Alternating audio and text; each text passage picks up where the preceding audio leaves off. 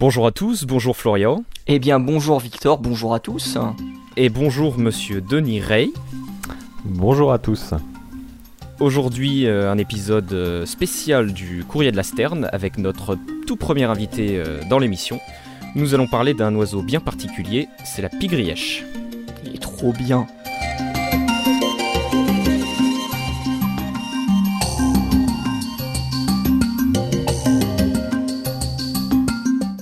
Alors comment vas-tu Florian? Eh ben écoute, ça va très bien. Je suis très très content de parler de cet oiseau formidable qui est la pigrièche. Bah, je sortais d'une je sortais d'une d'une sortie nature il y a une semaine où je parlais justement de la pigrièche. Donc reparler de la pigrièche, bah, c'est génial et en plus on en parler avec un spécialiste aujourd'hui. Eh oui, tout à fait. Notre premier invité dans cette émission. Euh, nous sommes en compagnie avec, euh, comme je l'ai présenté au début, Monsieur Denis Ray, tout premier invité, comme j'ai dit. Est-ce que vous souhaiteriez vous, vous présenter? Euh, oui, je peux me présenter. Alors, d'abord, j'a- j'apporterai un petit bémol. On dit pas la pigrièche, mais les pigrièches, puisqu'en l'occurrence, euh, on est à plusieurs espèces euh, en France. Donc, il n'y a pas qu'une seule pigrièche. Effectivement. Euh, donc euh, moi, euh, donc je m'appelle Denis Rey, je travaille à la LPO Occitanie dans la délégation de l'Hérault. Sur mon département, on est concerné par donc trois espèces de pigrièches, enfin quatre, ça dépend. Euh, quatre espèces de pigrièches. Euh, donc moi je suis coordinateur du pôle protection de la nature et je m'occupe euh, donc d'animer ce, pôle avec les autres mes, collègues et je, coordonne notamment le PNA pigrièche dans le département et le PNA pigrièche à poitrine rose en France. Alors on peut expliquer ce que c'est que le PNA pour les gens qui ne savent pas? Ah oui, c'est une bonne question. Alors, euh, le PNA, c'est ce- c'est un acronyme pour le Plan National d'Action. En gros, les plans nationaux d'action, ce sont des, euh, comment dire, des, sortes de, euh, dossiers euh, avec des mesures dedans qui permettent de mettre en place des mesures de conservation de l'espèce sur les territoires où elle est présente. Ce sont des dossiers qui sont réalisés avec un financement de l'État et ils sont applicables partout où il y a les espèces. C'est, euh, C'est en gros un dossier de mesure que n'importe qui peut, peut mettre en place. Euh, L'État finance dans chaque euh, région concernée, enfin finance certains PNA, pas tous malheureusement, les PNA des espèces les plus menacées, finance donc les actions à mettre en place qui sont définies dans ces plans nationaux d'action. Justement, on parlait de hein, et non pas de la pigrièche. Il y a quelles espèces qui sont présentes? Donc on est dans l'héros hein, pour ceux qui. Alors dans les, dans les on a des espèces donc euh, qui sont présentes en continu, donc la pigrièche méridionale euh, qui se porte très très mal, euh, je dirais en France voire même en Europe, qui est une espèce qui est en voie de disparition. Et on a la pigrièche à tête rousse donc qui revient au printemps et qui repart migrer en Afrique. On a encore à ce jour, je vous en parlerai rapidement, la pigrièche à poitrine rose, euh, donc qui est euh, l'espèce de passereau la plus rare de France, euh, je dirais, enfin, voire même qui va bientôt disparaître. Et on a aussi en hiver quelquefois qui descend la pigrièche grise. En gros, la pigrièche méridionale et la pigrièche grise sont, sont des espèces d'ailleurs qui ont été élevées. Enfin, la pigrièche méridionale a été élevée au rang d'espèce il y a peu de temps. Mm. C'était considéré jusque-là comme une sous-espèce de la pigrièche grise. Et donc euh, la zone euh, de Saint-Patry où on retrouve ces deux espèces se situe à peu près dans le nord de l'Hérault, en, à- dans le nord de l'Hérault en, en connexion avec la- l'Aveyron. Et c'est une Mm. espèce qui redescend un peu chez nous euh, de l'Aveyron vers, vers les plaines euh, héroltaises en hiver. Donc on peut la rencontrer en hiver chez nous. Et toi, Victor, qu'est-ce que tu as dans ton dans ton perdu euh, dans ton dans ta Mhm. perdu dans ton perdu pays de la Belgique? Bah, je ne suis plus en Belgique. Je ne suis plus en Belgique. Ah, c'est foi, Je suis vrai. revenu. euh, Mais je suis revenu vrai. en France il y a Ah, peu. Aïe aïe aïe. Euh, Ma mais en mémoire me fait Belgique, défaut. En Belgique, euh, ah, je, je les ai cherchés pourtant. J'ai fait moult et moult sorties pour essayer d'aller euh, d'aller voir ces fameuses pigrièches.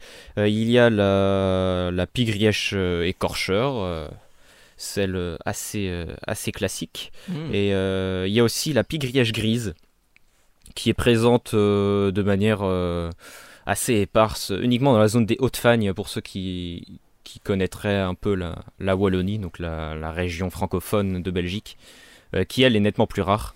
Et euh, j'ai malheureusement eu, euh, j'ai malheureusement pas eu assez de chance pour en voir ni l'une ni l'autre. Je sais pas s'il y a d'autres espèces, j'en suis pas sûr. Non, non, on les a mais- toutes citées. moi de mon Mhm. Bah, je- j'ai la pigrièche écorcheur qui est la plus commune. D'ailleurs, je suis assez surpris qu'elle ait pas été citée parce que je pensais qu'elle était présente dans l'héros.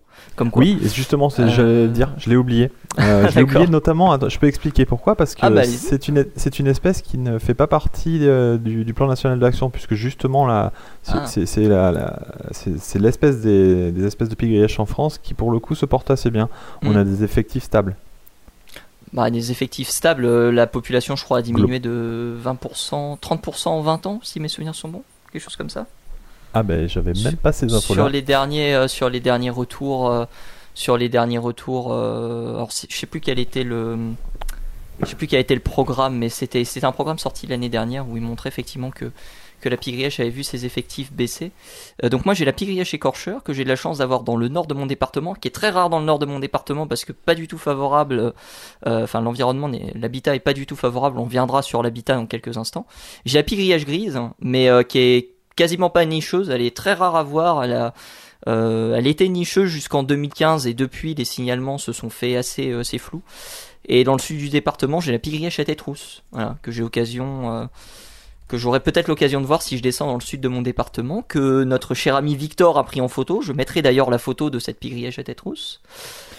Ouais, j'ai eu la chance, euh, j'ai eu la chance de la voir, mais c'était un, individu qui était euh, en vadrouille euh, en Vendée. il me semble que normalement elles sont pas du tout présentes, elles sont pas nicheuses, et puis il me semble que ça fait même pas partie de son aire de répartition. Enfin, ce serait à vérifier, mais il me semble pas.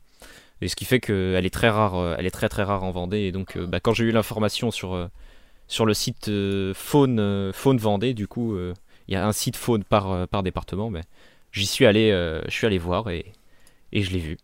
En tout cas, euh, enfin, pour ce qui est de la pigrièche écorcheur, puisque euh, je vais, je vais surtout me baser sur euh, l'espèce la plus commune. Elle est pas du tout présente dans le nord-ouest de la France ou très peu présente dans le nord-ouest de la France. On regarde les cartes de répartition.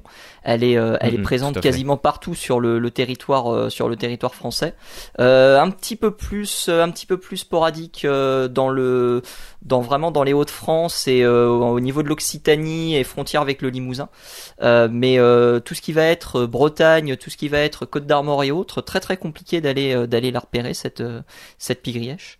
Donc euh, puis il y y a quelques fragmentations aussi dans la vallée du Rhône. euh, euh, où, maintenant où on trouvait la pigrièche il y a, y a des y quelques dizaines d'années où maintenant elle est plus elle est plus présente mais de toute façon l'habitat de la pigrièche est, un habitat qui comment dire qui disparaît de plus en plus Bah, il me semble qu'on est sur. on, va on va plus partir sur des milieux qui vont être ouverts, type euh, zone aménagée par l'agriculture, euh, par de l'agriculture extensive, avec euh, des pâturages, des grillages, du bocage euh, entre, euh, les parcelles.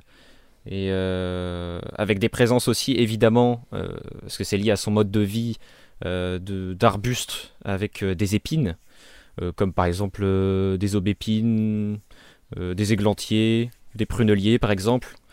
Euh, et, euh, et ça, ça, ça va être le- l'endroit typique où on va pouvoir en trouver, avec des zones très très ouvertes, avec uniquement de la végétation très basse, et euh, certains, euh, certains arbustes euh, fourrés entre guillemets dans lesquels elles pourraient se cacher et nidifier.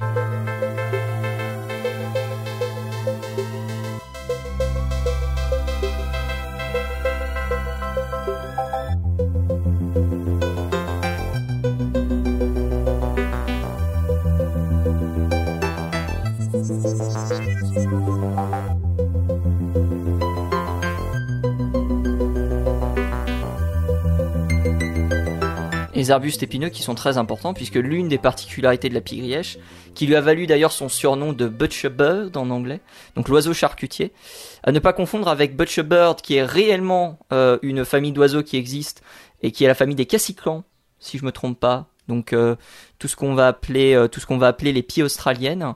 Euh, donc c'est un oiseau qui a pour particularité d'empaler ses proies sur des lardoirs, donc sur des arbustes épineux, pour plein de raisons d'ailleurs. Euh, première raison, c'est pour s'en constituer un garde-manger, ça c'est une évidence pour pour beaucoup de choses. Euh, D'ailleurs, il y a, une, étude qui avait été réalisée en 2020 sur les différentes fonctionnalités, euh, qui est réalisée donc par euh, Golavski et son équipe, euh, qui était paru je ne sais plus où, mais vous retrouvez, vous aurez de façon l'étude dans la description de de, du podcast, où il parlait justement que les mâles revenaient plus tôt de migration que les femelles, donc constituaient les, euh, les comment dire, les lardoirs plus tôt, et plus le lardoir était rempli, plus la femelle pouvait se dire, ok, c'est un mâle en qui je peux avoir confiance et je peux me reproduire avec lui. Euh, autre autre chose que j'ai découverte par rapport au lardoir, je sais pas si euh, je sais pas si vous le saviez, mais euh, certains certains individus de enfin certaines espèces de pigrièches laissent volontairement les proies pourrir pour éviter de s'empoisonner. On a remarqué ça avec euh, une espèce de pigrièche. Alors je sais plus si c'est une pigrièche asiatique. Je crois que c'est une pigrièche asiatique. Il y a environ 30 espèces de pigrièches dans le monde. Euh, et euh, donc du coup, elle laissait pourrir la, grenouille qui était entre guillemets vénéneuse. Et du coup, les vapeurs de poison se comment dire s'évaporaient dans la nature. Et comme ça, elle pouvait la, manger en, toute tranquillité. Et puis il y a, aussi le fait que lorsque l'une des proies pourrit sur le lardoir, eh bien euh, la pigrièche peut changer de lardoir et peut euh, justement euh, peut justement aller aller empaler ses, ses, ses, proies ailleurs. Donc plusieurs plusieurs fonctionnalités et plusieurs caractéristiques de ces de ces lardoirs. Je sais pas si vous en connaissez d'autres. auquel cas. Non, il me semble que tu as as plus ou moins tout dit, en tout cas ce que, ce que je connaissais à propos des lardoirs. Mmh. Monsieur Ray, non Chez nous, de... euh, on a aussi euh, beaucoup d'utilisation de, des ronces, tout simplement des ronciers. Mmh. Euh, parce que les aubépines sont un peu moins, présentes chez nous. Par contre, il y a un truc qui est caractéristique de l'habitat euh, chez nous qu'on a remarqué pour à peu près, les trois espèces, euh, les quatre espèces, hein, on peut dire. C'est quand même que le milieu est assez structuré. Au-delà du fait qu'il soit ouvert, il faut vraiment, en effet, pas mal de d'arbustes et, d'arbres dans les, dans les limites de parcelles. Et on a un vrai impact, nous, qui impacte la, conservation de ces espèces par la gestion justement des bords de parcelles, euh, des arbres et des, euh, et des ronciers notamment, tout, euh, ce genre de choses. Donc c'est vraiment la part fondamentale à mes yeux de l'habitat d'Apigrièche, en tout cas je dirais, si, si, je dois parler d'Épigrièche hein, en règle générale, c'est quand même la structuration de l'habitat. Il faut vraiment qu'on ait des habitats très différenciés en termes de, de de couvert végétal ou de hauteur, qu'on ait à la fois des arbres, des arbustes, mais aussi des couverts euh, ras et des couverts un peu moins ras qui sont plus producteurs d'insectes. quoi. C'est pour ça qu'elle est assez présente dans tout ce qui est phase de, de, régénération des forêts, notamment après les incendies? Tout à fait. Mmh. Ouais, ok. Et d'ailleurs, parlons, bah, parlons de la nourriture de, de l'animal. Euh, bon, grosso modo, c'est de l'hyménoptère, c'est du coléoptère, c'est des insectes en très très grande majorité du temps. Euh, du mammifère aussi, du micro-mammifère, euh, de l'oiseau. Euh, la pigrièche est capable de soulever deux fois son poids, ce qui est quand même, quand plutôt pas mal pour un oiseau de, si petite taille. Parce que la pigrièche, ça fait quoi entre je crois que la pigrièche écorcheur, c'est entre 17 et 19 cm, si je dis pas de bêtises, un truc comme ça. Donc pour un oiseau de, cette taille, c'est quand même quand même plutôt plutôt plutôt pas mal. Et puis, euh, et puis après, euh, qu'est-ce qu'on a d'autre comme euh, proies qui peuvent être lézards de temps en temps tu, Je sais pas si. Tu as dit les micro-mammifères si... Oui. Ouais, les micro-mammifères, ouais. ouais, je l'ai dit. Est-ce qu'elles consomment de temps en temps des, des, fruits, des baies ou des trucs comme ça? Pas à ma connaissance, non. Ok. Parce que il me semble, il me semble que c'est la seule, la seule famille de, de passereaux qui est entièrement carnivore, si je dis pas de bêtises peut-être euh, peut-être me tromper, mais je crois que je crois que c'est celle-là. Hein. Si je dis pas de si je dis pas de si je dis pas de bêtises. Ouais, c'est a... possible. Est-ce que les après dans la famille il y a aussi les corvinelles Est-ce que les corvinelles euh, sont aussi exclusivement carnivores? Ça, je sais pas du tout, mais je crois que les, euh, je sais plus si les corvinelles font partie des, de la famille des pigrièches. Je crois qu'elles ont été. Bah, ils font, de ce que je sais, enfin des derniers, des derniers, euh, des dernières autorités phylogénétiques que j'ai consultées, non seulement elles faisaient partie des Lanidés, mais elles ont été reclassées carrément dans le genre Lanius. Donc ah ouais. euh, exactement le même genre que la pigrièche. Génial. Donc G maintenant, bah, le genre ça... Lanius regroupe 30 espèces de pigrièches et 2 espèces de, de donc ça fait 32 espèces au total. Incroyable. Bah tiens, justement, ça me permet de rebondir sur l'incroyable, l'incroyable histoire de Chaka Zulu. Euh, tu vas me dire quoi? Pourquoi Chaka Qu'est-ce que c'est que ça? Bon, En fait, Chaka, Chaka Zulu avait euh, un oiseau euh, qu'il estimait énormément, qui était justement une corvinelle. Euh, C'était la corvinelle noir et blanc, donc Magpie Shrike en anglais, Shrike étant le terme pour désigner tout ce qui est pigrièche. Et donc euh, c'est un c'est un oiseau qui était connu pour être le disperseur d'ennemis. Donc les guerriers euh, portaient les longues plumes de la queue de, de, l'oiseau sur la coiffe et autour de, de leurs bras. Et euh, c'était un oiseau qui était également très important dans les célébrations après avoir gagné des batailles et conquis des tribus. Et euh, la pigrièche était euh, était surnommée l'éparpilleur d'ennemis ou l'oiseau de la victoire. Et donc euh, Chaka Zulu en a fait l'un de ses l'un de ses emblèmes quoi. Voilà, c'est un des rares euh, mythes euh, et légendes qu'on peut trouver autour de de la pigrièche euh, dans le monde. Alors que pourtant c'est un oiseau qui, de par sa morphologie, est assez je dirais assez intéressant et, et porteur de porteur de légende, mais il n'y a pas tellement de choses vis-à-vis de vis-à-vis de leur histoire ou, ou ce genre de choses là quoi. Pourtant, elles étaient utilisées en fauconnerie. Euh, Louis XIII, par exemple, euh, lorsqu'il a commencé la fauconnerie, utilisait justement une une, pigrièche pour faire ses, ses premières armes. Euh, visiblement, c'est encore utilisé en Chine aussi pour pour la fauconnerie. J'ai lu, mais j'ai pas pu trouver d'informations complémentaires que les pigrièches seraient utilisées en Chine pour éloigner les moineaux dans les villes. Mais malheureusement, j'ai pas réussi à trouver de source plus fiable que euh, un dit, donc du coup, prenez cette information avec des pincettes. Mais je suis assez surpris de voir que l'oiseau a pas une euh, est pas plus impliqué que ça dans l'histoire euh, avec un grand H et avec un petit H quoi. Moins que vous connaissez peut-être d'autres d'autres histoires euh, concernant l'oiseau, mais Ah non, Pas du tout, pas du tout. moi non plus. Les histoires comme ça, non. Hmm. mais euh, Après, c'est un, c'est un oiseau qui a certaines exigences, écolo- exigences écologiques quand même. Donc, est-ce que, euh, est-ce que euh, l'humain l'a assez fréquenté pour que, pour qu'elle ait un, assez gros impact? Je trouve ça déjà assez intéressant qu'il y ait, que si, qu'il y ait une histoire un peu mythologique comme ça qui soit sur, euh, sur elle, parce que je m'attendais, euh, je m'attendais à même pas à ça, tu vois. Hmm.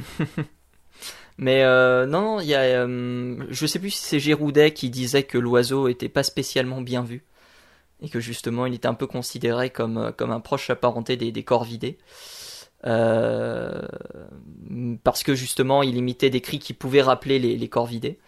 Euh, D'ailleurs le, chant de la pigrièche, euh, euh, le chant des pigrièches même, mais j'ai plus celui de la pigrièche écorcheur en tête puisque c'est celui que je vois le plus souvent. Magnifique. Vraiment un chant extrêmement flûté. Et à côté de ça, t'as des notes, t'as des notes discordantes issues des pires jets des chaînes. Enfin, c'est c'est assez incompréhensible d'avoir un oiseau qui produit un chant aussi beau et un cri aussi médiocre. C'est, un très très bon résumé euh, du, du registre vocal de la pigrièche écorcheur. Mais c'est vrai que le chant du bal, c'est, qualifié de pot pourri. J'ai vu sur, euh, sur plusieurs sites, notamment sur oiseau.net, un pot pourri agréable mais peu, so- peu sonore, incluant des imitations d'autres oiseaux euh, et évoquant du coup le chant de, d'Hippolaïs, euh, notamment Hippolaïs polyglotte Mmh. ou de Rousserol Ah, c'est Verderol. vrai. C'est vrai, c'est vrai, c'est vrai. Euh, tiens, en parlant, en parlant de, de quelques autres euh, anecdotes euh, par rapport à la pigrièche à poitrine rose, c'est donc dans un livre que j'ai lu ça qui s'appelle Le comportement des oiseaux, où il y avait donc un suivi de pigrièche à poitrine rose qui avait été réalisé, et ils avaient trouvé dans la région parotidienne des lombriques. Et visiblement, c'était pas un individu, c'était tout un tout un groupe d'individus euh, qui avaient euh, qui avaient ces, ces lombriques. Est-ce que a- est-ce que vous avez euh, vous avez trouvé ça vous euh, dans l'héros euh, avec le suivi des pigrièches à Ah, poitrine mais c'est la première fois que j'entends parler de ça. donc euh, donc Vraiment. vraiment présent donc euh, je l'ai je l'ai noté parce que ça me paraissait euh, ça me paraissait intéressant un autre truc intéressant euh, on n'a pas parlé de la nidification on va y venir euh, c'est que la pigrièche à poitrine rose la pigrièche à tête rousse les deux euh, construisent leur nid avec des plantes odorifiantes alors je ne sais pas dans quel but visiblement euh, ça a jamais été euh, ça a jamais été expliqué Euh, mais c'est intéressant de- d'avoir ça donc peut-être éloigner les insectes je suppose mais euh, mais voilà des plantes des, des plantes Oui, oui, oui. Pour l'anecdote, la pigrièche à poitrine rose, on a récupéré certains nids. On a retrouvé pas mal de queues de, de cerises, de- énormément de queues de cerises pour la confection ah ouais nids. et pourquoi ça du coup? Eh, ça, c'est une question à laquelle on n'a pas su répondre. incroyable ah c'est incroyable c'est incroyable Euh, sinon qu'est-ce que je peux dire d'autre Euh, des fois les, les couples euh, les couples qui sont à proximité sur euh, sur les terrains Donc le, le, territoire d'une pigrièche, c'est quoi? Entre 1 et 3 hectares à peu près? Alors c'est pour la pigrièche écorcheur en moyenne. Je sais pas si pour les autres pigrièches c'est plus ou moins. Euh, j'avais lu, euh, j'avais lu Géroudet qui disait qu'on pouvait avoir jusqu'à 10 couples pour 10 hectares lorsque toutes les conditions étaient réunies. Euh, mais mais je sais pas si je sais pas si c'est le cas pour toutes les espèces. Sur, sur la pigrièche à poitrine rose, on a fait des études assez précises. On, peut, on pensait que le, le cœur de, de, de l'habitat c'était 150 mètres de rayon autour du site de nidification et ça allait jusqu'à ça pouvait aller jusqu'à 600 mètres mais on considérait qu'un habitat typique moyen, on était dans les 300 mètres. Faire le, je crois que c'est de l'ordre de 7 hectares, si je me hmm. souviens bien. Ah oui, donc c'est des, des, des, des, territoires plutôt vastes par rapport. Oui, euh, plutôt vastes, ouais. Par rapport à la Pigrièche. Euh. Après, ça dépend peut-être de la qualité du milieu, je suppose. Tout à fait. Et de la disponibilité en proie, ce qu'on retrouve de chez beaucoup d'espèces.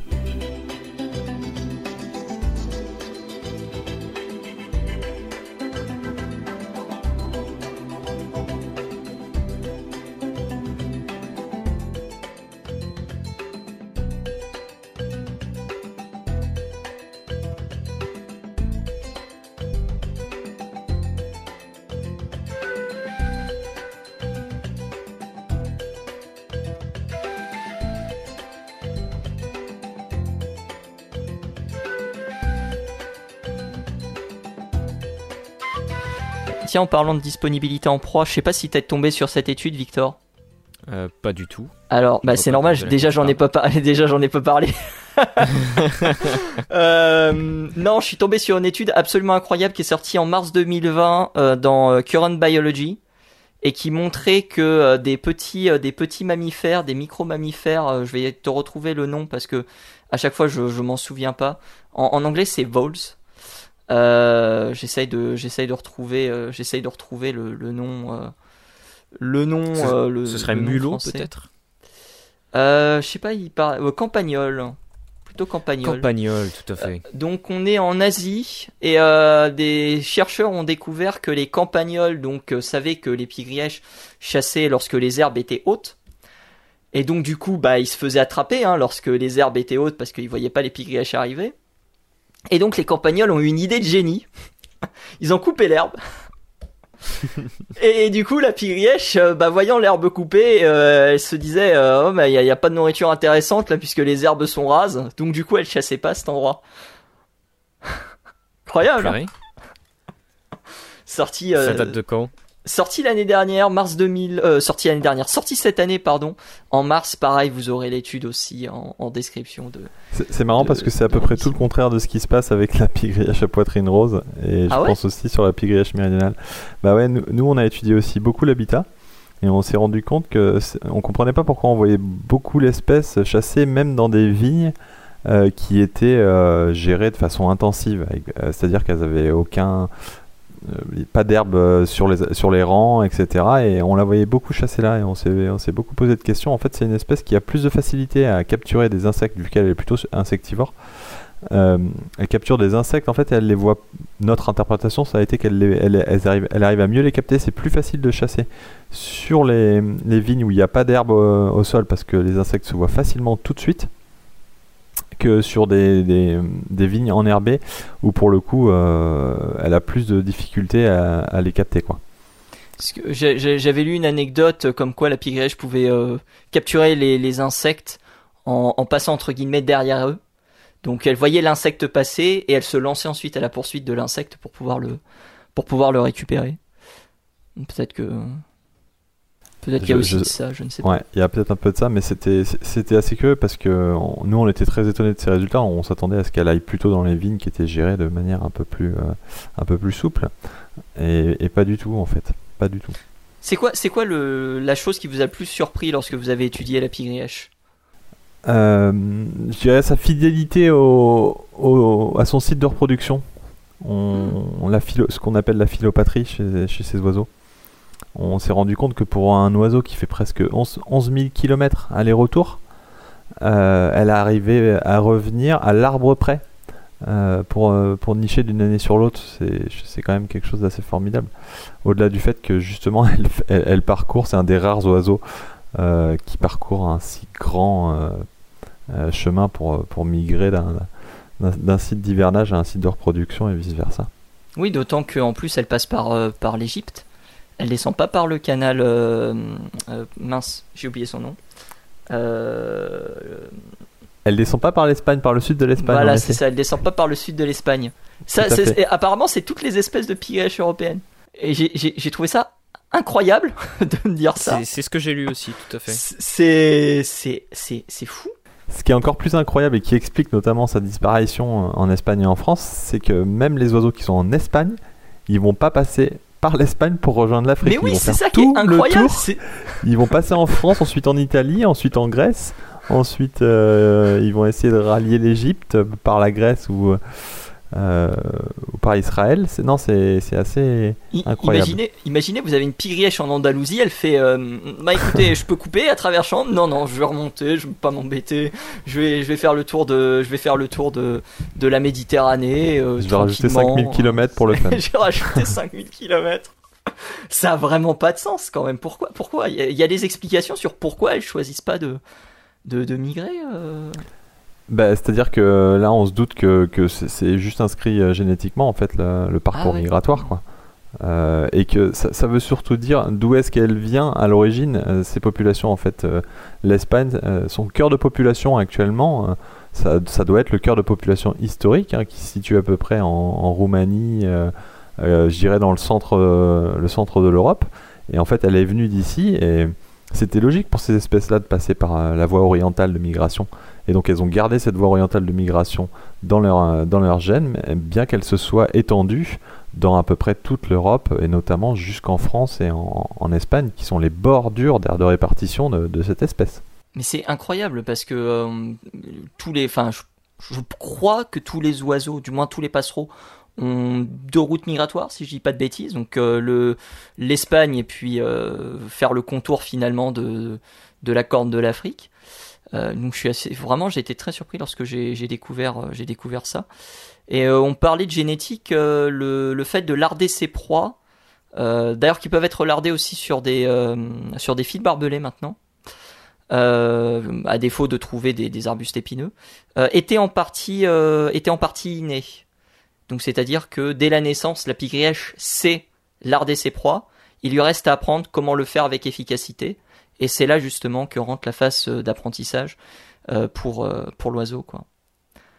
Donc, Et puis concernant la nidification, donc pour la pigrièche écorcheur, on est entre 1 à 8 œufs, voire 10. je crois que le maximum qui avait été trouvé, c'est 10. Le plus souvent, c'est 3 à 7. Et c'est un oiseau qui pond mi-mai, puisque généralement il arrive, il pond. Et ensuite, euh, et ensuite, ça va jusqu'à début juillet, voire mi-juillet. Les individus repartent mi-août. Et euh, on va dire euh, mi-septembre, il y a quasiment plus personne. Hein. C'est un oiseau qui reste très très peu de temps en France pour ce qui est de la migration. En tout cas, de la pigrièche écorcheur. Peut-être que c'est peut-être que c'est pas le cas pour les autres espèces. Il me semble que pour les autres espèces, c'était pareil. Exactement. Trois quarts, à, trois quarts, un quart. Hein. Mais je crois, je crois, que la, je, crois que la pigrièche grise est, est semi semi migratrice. Il y, a, une partie de la population qui est, qui est migratrice et une partie qui est sédentaire. Si je dis pas de, si dis pas de bêtises. Bah, C'est-à-dire qu'on a les migratrices du nord qui euh, viennent en hiver chez nous, euh, je crois, mais en tout cas, nos pigrièches grises, euh, si je dis pas de bêtises, elles restent assez. elles restent en France, quoi. Bien que, comme je disais, on les retrouve, par exemple, nous, on retrouve des pigrièches qui descendent chez nous. Donc, c'est. je pense qu'elles descendent un peu, un peu plus dans les plaines. Mm des pigrillages grises. Et euh, anecdote, euh, et dernière anecdote concernant la nidification euh, des oiseaux. C'est qu'il y a une étude qui est sortie, alors je sais plus en quelle année, je crois que c'est en 2018 si je dis pas de bêtises, qui faisait une comparaison des intimidations au moment où les oiseaux pondent les œufs et au moment où les oiseaux ont entre guillemets les jeunes qui ont éclos. Et il s'avère que lorsque euh, les euh, pigrièches sont intimidés uniquement lorsqu'il y a présence d'eux, eh bien quasiment euh, tout le temps elles vont abandonner le nid. Ce qui est, ce qui est assez, ce qui est assez intéressant. alors que lorsque lorsque les jeunes lorsque les jeunes sont sont nés, non seulement elles vont le défendre, mais en plus elles vont essayer d'adopter plusieurs plusieurs stratégies pour euh, pour le pour le défendre pour le défendre ardemment. Donc ça va être du houspillage classique.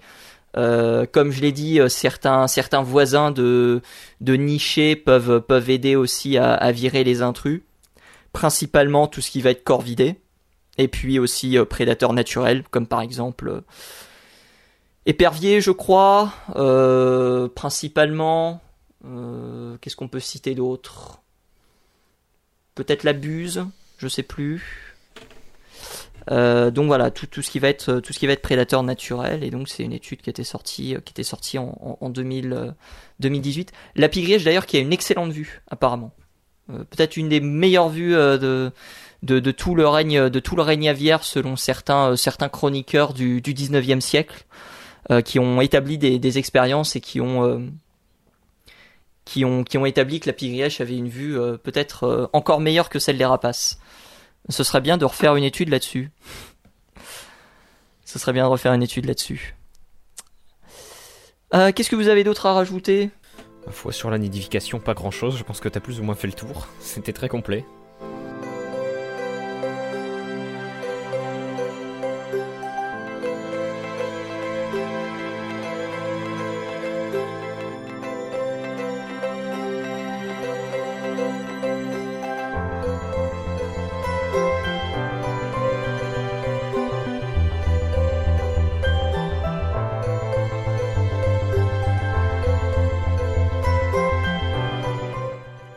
Ben donc du coup, Pirièche à poitrine rose, on va en parler. Euh, donc il y a un plan, il y a un plan de, conservation qui a été mis en place. Est-ce qu'on peut d'abord définir justement les, modalités de ce plan de conservation? Quand est-ce qu'il a été mis en place? Est-ce qu'il se base sur un plan déjà existant? Euh, Et euh, évidemment les résultats de ce plan. Alors, le plan national d'action, donc il, est, il concerne toutes les pigrièches, euh, enfin toutes les pigrièches qui sont en danger euh, en France. Donc, comme je disais, la seule pigrièche qui ne fait pas partie de ce plan euh, d'action national d'action, c'est la pigrièche écorcheur. donc, ce plan, il a été rédigé, si je dis pas de bêtises, en 2008. oui, c'est ça, en 2008.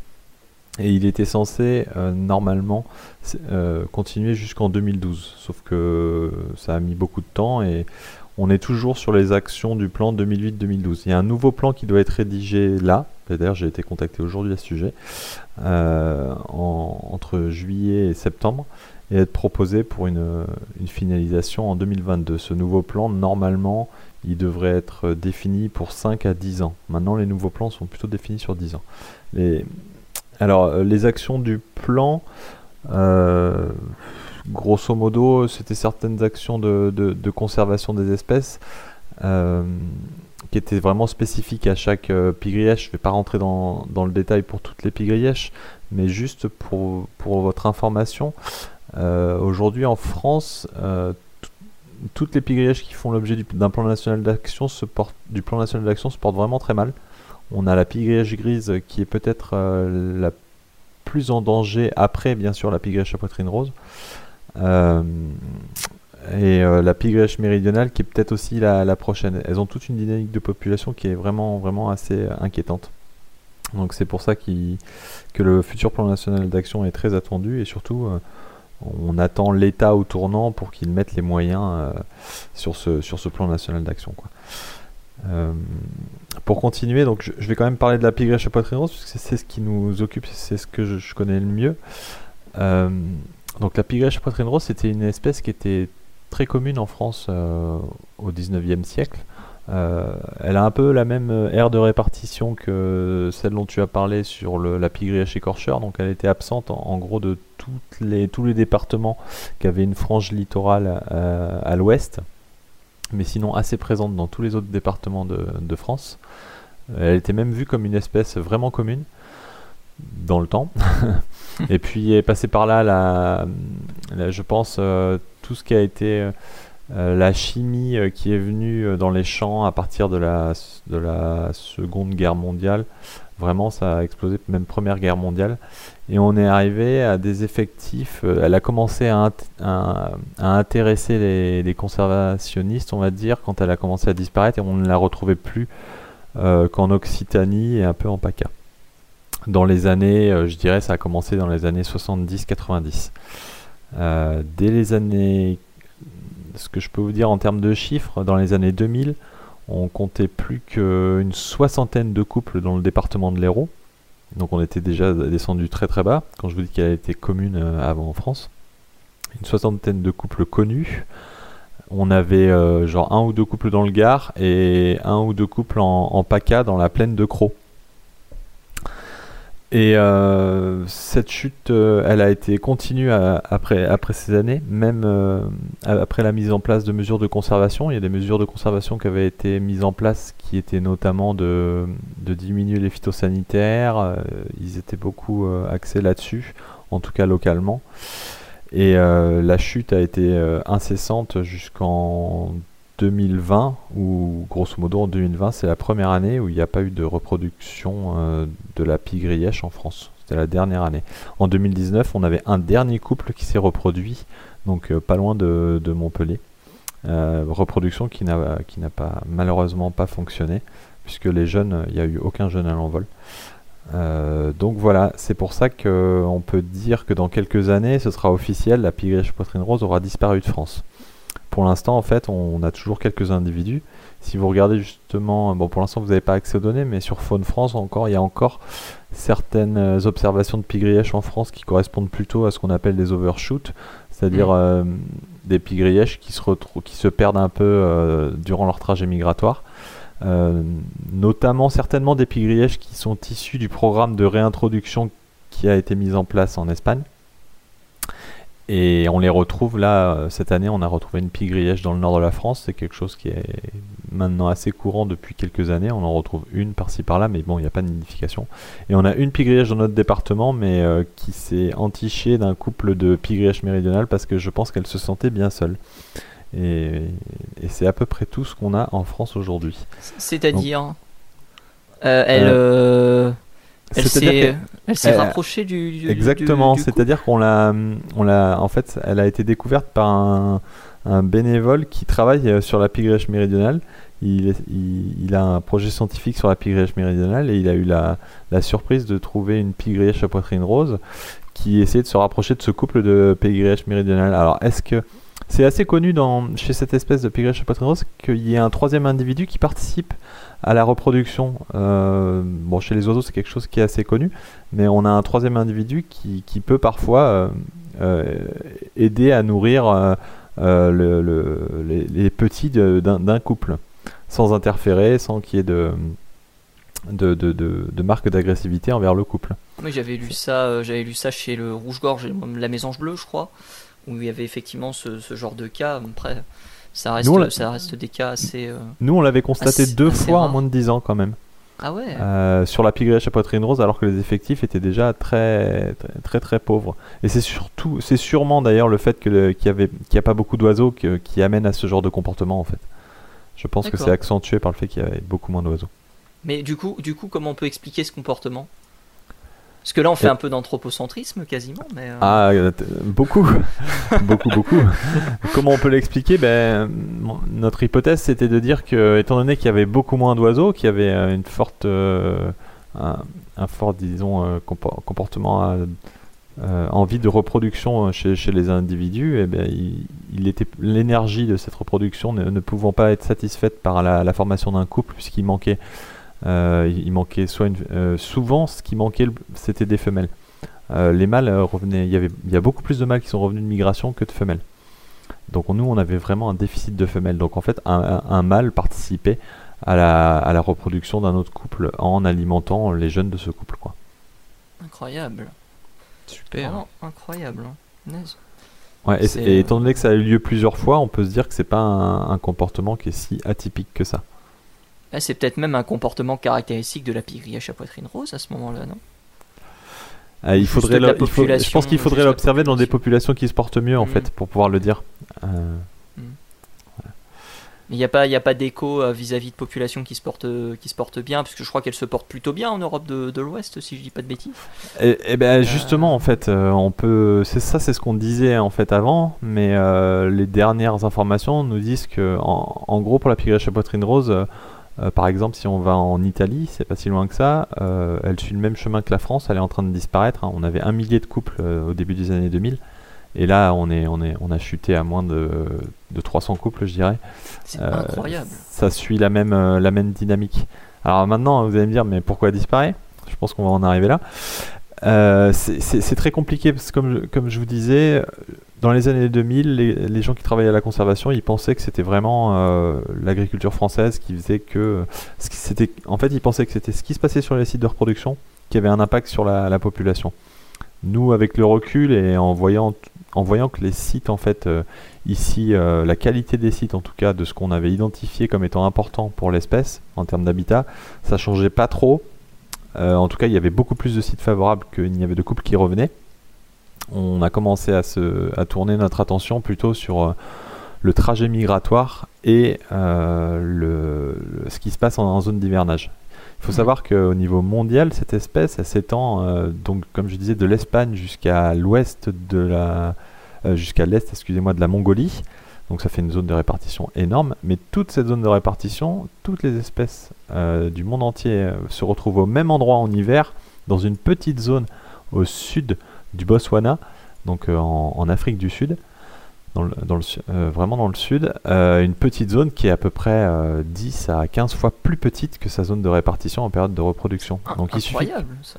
ça. Exactement. Et donc il suffit qu'il y ait des actions qui soient, enfin qu'il y ait des problèmes là-bas pour que ça impacte toute la population mondiale de pigrièche. Et bien sûr, quand on a des, ce qui se passe en, quand on s'est attardé euh, là-dessus, c'est qu'on s'est rendu compte qu'il y avait des gros problèmes dans les habitats de la pigrièche en hivernage, euh, justement dans, ces sites-là. Euh, en hivernage, a priori, elle utiliserait plutôt tout ce qui est forêt d'acacia là-bas. Et il y a une politique agricole très très forte dans ces pays-là, qui ont tendance à, brûler tous les arbres et à mettre en place des champs pour l'élevage intensif. Et donc en gros, on a son habitat qui disparaît. Rajouter à ça le fait que je vous avais dit qu'elle faisait 11 000 km aller-retour, il y a beaucoup de, de choses trappes hein, le long du chemin, euh, mhm. voire euh, carrément d'actes de, de, braconnage. On, ça a fait un peu le buzz il y a quelques années. Euh, il y a eu un reportage de, Arte sur les 400 km de filets qui capturaient les espèces migratrices le long des, des côtes euh, le, long des côtes égyptiennes et on, voyait très très bien dans le peu, les 5 minutes de, documentaire qui étaient consacrés à ça, on voyait énormément de pigrièches à poitrine rose prises dans ces filets et qui étaient revendus sur les marchés euh, en Égypte dans les étals. Donc on, ça rajouté au fait qu'il y a des pratiques traditionnelles de capture et de braconnage dans les pays du Moyen-Orient fait qu'on se dit qu'il y a aussi un gros gros impact le long du trajet migratoire. Et donc ça décharge un peu la responsabilité euh, euh, des, pays comme nous qui subissons en fait euh, la disparition de cette espèce plus qu'autre chose. En fait, cette espèce elle se porte moins bien au niveau mondial et c'est en bordure d'aire de répartition que l'espèce disparaît en premier, puisqu'il y a moins, il y a tout simplement moins d'échanges entre, les, entre les différents noyaux de population, puisque l'espèce est, est, présente très très sporadiquement. Quoi. Mais pourtant, bah, il y a deux questions qui me viennent. Déjà, la première, c'est pourquoi la pigrièche est capturée et, revendue. Et, deuxième chose, euh, pourquoi c'est pas le destin de toutes les autres pigrièches Alors, on, voit qu'avec la, la méridionale, c'est peut-être la même chose, mais avec les autres espèces de, de pigrièches euh, qui passent justement par, euh, par ce canal et qui descendent bah, quasiment jusqu'en Afrique du Sud, hein, puisque je crois que c'est Afrique du Sud, Zimbabwe, et puis, et puis les autos oh. aussi. Ouais, euh, ben, c'est une question qu'on se pose. Hein. Euh, on n'a pas, pas encore la réponse. Euh, mais déjà, là, on, s'est rendu compte que la pigrièche à tête rousse, pour le coup, elle, elle avait une capacité de passer à d'autres endroits pour la migration. Ils les ont équipés de, de, de, petits dispositifs qui leur permettent de les suivre parce qu'actuellement on peut pas les équiper de GPS, les GPS sont trop lourds, donc on leur met des, des, des des petits géotags là qui nous permettent de suivre à peu près leur trajet et il se trouve que c'est plutôt des espèces qui arrivent à traverser euh, euh, les mers contrairement aux, aux à poitrine rose qui, euh, qui, gardent vraiment une voie en majorité terrestre. Alors peut-être que ça joue, je, je, ne sais pas cet aspect-là, mais c'est surtout, c'est pour ça qu'on se dit que c'est plutôt dans les zones d'hivernage que sur le trajet migratoire. Peut-être que le trajet migratoire, en effet, c'est une espèce qui subit les mêmes, les mêmes pressions que les autres espèces de pigrièches, qui se portent pas bien non plus en fait. Il hein. faut, bien être conscient que la pigrièche tête rousse, elle est aussi euh, en train d'avoir une dynamique de population euh, clairement négative, qu'on a d'ailleurs beaucoup moins étudié que, ne peut l'être la pie à poitrine rose, pour l'instant en tout cas en France.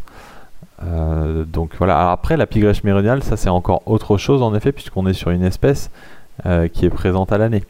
Donc là, on est à peu près sûr. L'avantage, c'est qu'on est à peu près sûr avec cette espèce que c'est nos actions à nous euh, qui ont un impact sur la, conservation de cette espèce. En effet. Eh ben, on a appris plein de choses, mon cher, euh, mon cher Victor, euh, sur la pirièche aujourd'hui. Ah oui, tout à fait, tout à fait. pense que j'ai beaucoup moins parlé que, que vous deux. C'était vous surtout les qui connaissiez le groupe avant tout, mais j'ai appris énormément de choses et puis c'était vraiment super d'avoir l'œil d'un expert. Effectivement. C'était vraiment top. Avec grand plaisir de, de, le réinviter si jamais euh, cet expert est d'accord. Ah mais euh, avec grand plaisir, même moi hein, j'ai appris beaucoup de choses que je ne connaissais pas. Et, euh, et avec bah du coup avec pourquoi pas justement sur ce nouveau PNA mis en place sur la Pirièche, pourquoi pas pourquoi pas en reparler. Un grand merci, merci beaucoup Denis Rey d'être venu dans le courrier de la Sterne. Euh, on espère que ça vous a plu, on espère que ça a plu aux auditeurs, aux auditrices. On vous donne évidemment rendez-vous la semaine prochaine pour un épisode un petit peu plus conventionnel du courrier de la Sterne. D'ici là, portez-vous bien et à très bientôt. Merci, au revoir. Au revoir.